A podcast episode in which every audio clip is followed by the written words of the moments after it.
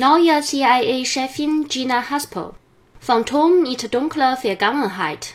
Viele Jahre arbeitete Gina Haspel für geheime CIA-Einrichtungen im Verborgenen. Nun rückte sie plötzlich ins Rampenlicht. Die 61-Jährige soll künftig als Direktorin der amerikanischen Auslandsgeheimdienste leiten und damit den bisherigen CIA-Chef Mike Pompeo ersetzen. US-Präsident Donald Trump hat Politiker-Hardliner Pompeo nach dem überraschenden Rauswurf von Rex Tillerson für das Amt des Außenministers vorgesehen. Vorausgesetzt, der Senat stimmt der Personalrochade zu.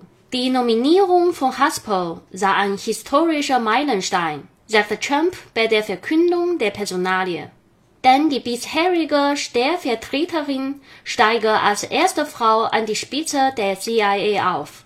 Trotzdem dürfte sie selbst in den USA vielen Menschen unbekannt sein. Gina Terry Haspel, so ihr vollständiger Name, ist wie ein Phantom. Es existieren nur wenige Bilder von ihr.